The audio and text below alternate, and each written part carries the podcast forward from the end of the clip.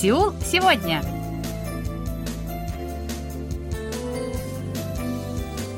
Здравствуйте, уважаемые радиослушатели! В эфире очередной выпуск передачи «Сеул сегодня», в которой мы знакомим вас с жизнью корейцев и событиями, происходящими в Корее. У микрофона Анна Витенко, за режиссерским пультом Настя.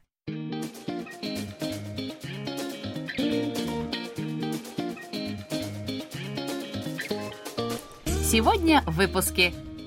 Франшиза южнокорейской еды вышла на международный рынок.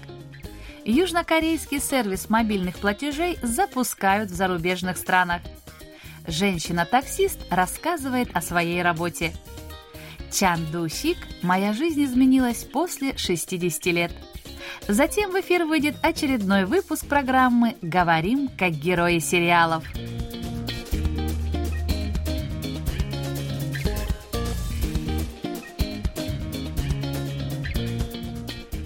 Современная культура Кореи становится востребованной во всем мире. Аудитория музыкальных групп, фильмов и сериалов растет в цифрах.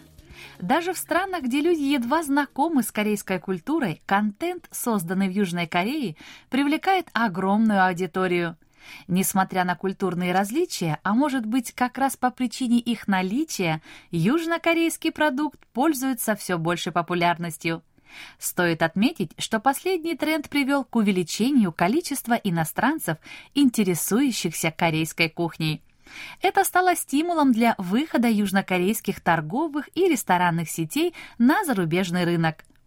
Большую активность проявляют бренды бургеров и жареной курицы чикен – Например, сеть ресторанов BBQ, специализирующаяся на жареной курице, открыла свои филиалы в 57 странах, в том числе в США, Канаде, Японии, Тайване, Германии, Малайзии и Вьетнаме. В США работают 150 ресторанов, а в Канаде 100. Выручка компании, полученная от иностранных потребителей, выросла за последний год в два раза. Как поясняют в компании, среди иностранцев большим спросом пользуются блюда, которые можно попробовать только в Корее. Это, например, курица, жареная на оливковом масле, курица в медовом соусе с чесноком и курица в соевом соусе с чесноком. Помимо этого, хорошо продаются острая жареная курица, а также простая уличная еда – это, например, рисовые клетки в остро-сладком соусе токпоки, а также жареный рис с традиционными квашеными овощами кимчи. Отечественная сеть куриных бургеров «Мамстач» также активно продвигает свой бренд за рубежом. Она скоро откроет свой третий ресторан в американском штате Калифорния. Компания планирует до конца 2025 года увеличить количество своих заведений в США до 100. Своеобразный вкус бургеров пришелся по душе местным жителям, в первую очередь американцам корейского происхождения и иностранным студентам. Другой участник рынка, Лотерия, завоевал сердца вьетнамцев. Компания вышла на вьетнамский рынок в 1998 году. На данный момент там работают почти 260 заведений. По данным компании, бургер с жареной говядиной бульгоги является вечным хитом. Пульгоги – это одно из самых популярных блюд корейской кухни. Обычно оно готовится из тонких, маринованных в соевом соусе ломтиков говядины. Латерия прилагает усилия для продвижения на рынке Юго-Восточной Азии. В частности, в 2023 году откроется первый филиал в Непале.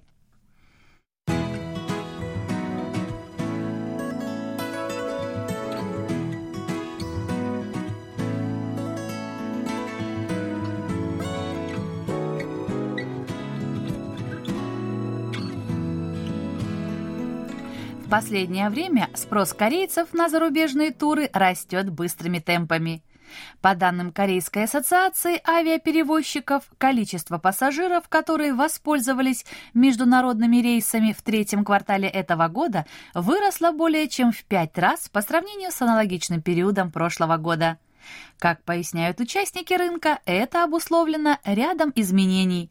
В ноябре возобновился безвизовый въезд для корейцев в некоторые страны, такие как Япония и Тайвань.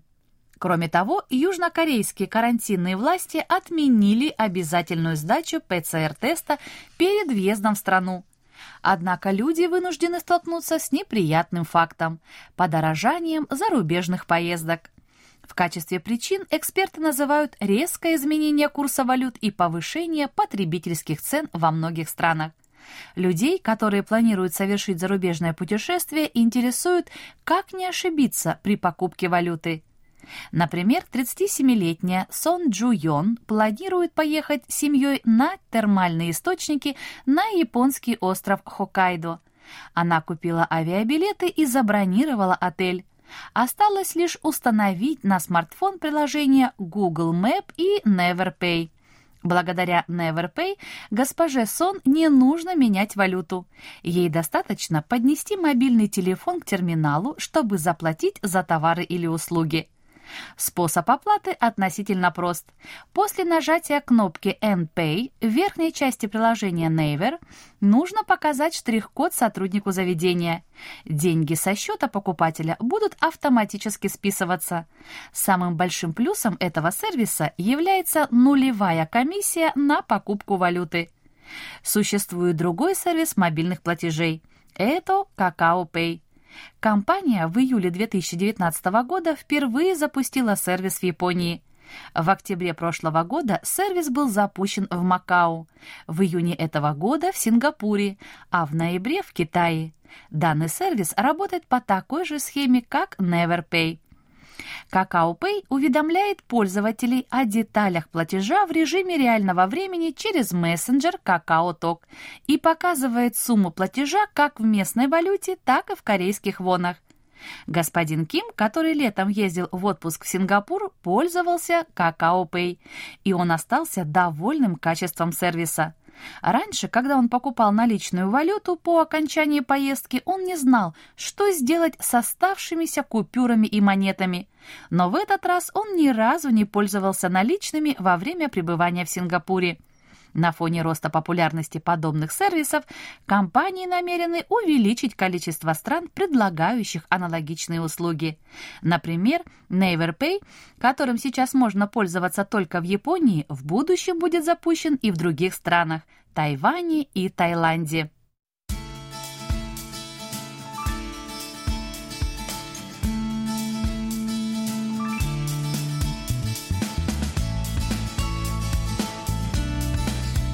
Таксисты есть в каждой стране мира.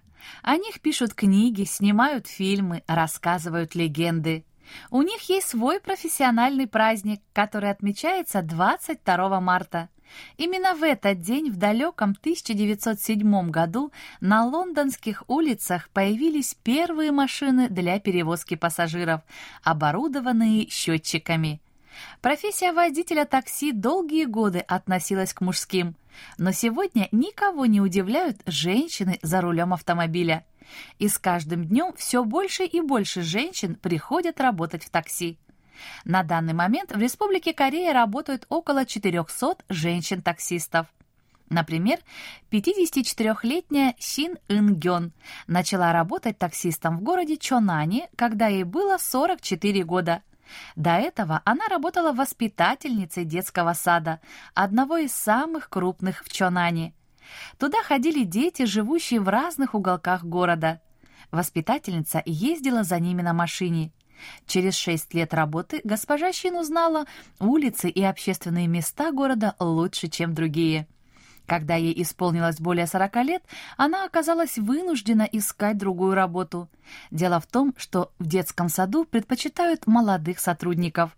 Женщина не хотела искать работу в другом детском саду и решила попробовать водить такси. Во время собеседования в таксомоторной компании управляющий персоналом честно предупредил госпожу Щин о сложностях данной профессии, но она была уверена в себе – она начала работать и вскоре поняла, что он был прав. Работа была тяжелее, чем она представляла, поэтому пришлось отказаться от хобби и общения с другими людьми. Госпожа Щин работала по напряженному графику через день по 18 часов.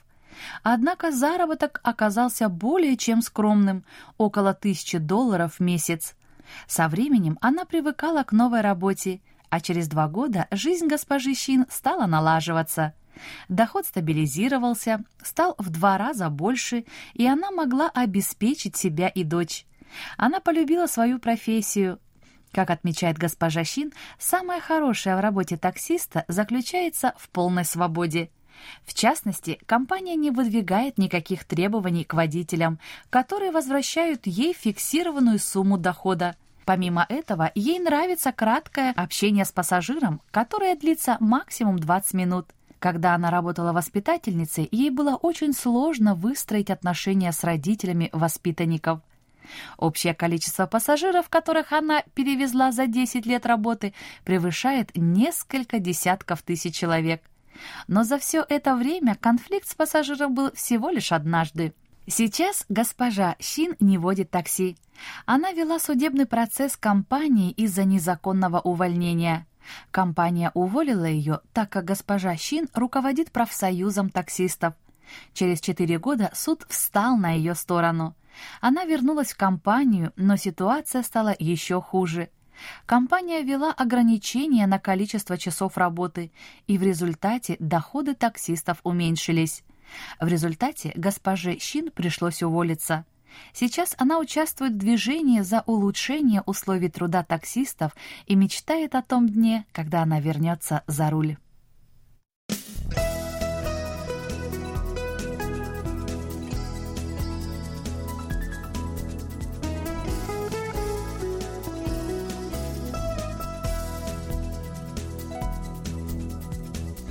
Каждый человек имеет мотивацию к обучению чему-то новому.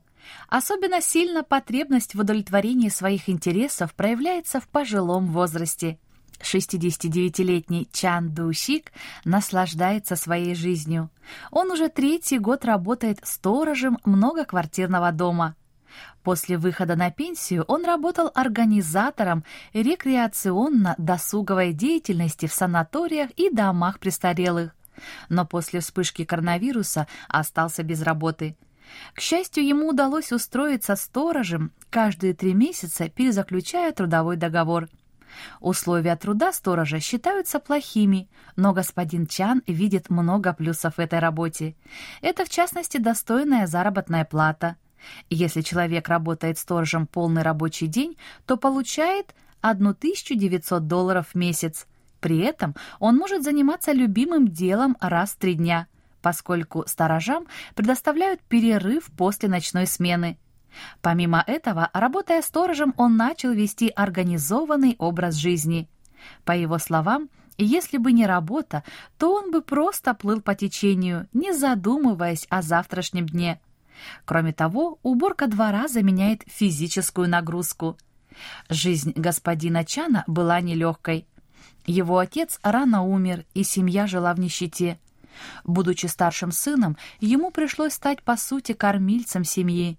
Из-за этого он не смог окончить полный школьный курс. В армии он научился рисовать. По возвращении из армии открыл свой бизнес, но обанкротился. До выхода на пенсию работал кредитным брокером. После 60 лет господин Чан работал организатором рекреационно-досуговой деятельности. Общаясь с пожилыми людьми, он хотел радовать их. Для того, чтобы лучше работать, он научился петь, играть на аккордеоне и губной гармошке. У него более 15 сертификатов, в том числе спортивного инструктора для пожилых людей, смехотерапевта, логопеда и помощника по уходу. Эти знания дали ему новые возможности. Он стал преподавать и писать. Например, он обучает игре на губной гармошке. 13 человек, включая пожилых женщин, ходят на занятия раз в неделю. Время занятий меняется каждую неделю в зависимости от режима работы господина Чана. Он называет свою жизнь самой счастливой и выражает намерение учиться новому всю жизнь.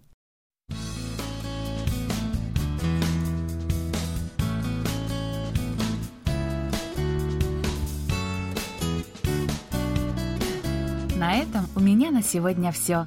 Спасибо за внимание и оставайтесь с нами. Thank you.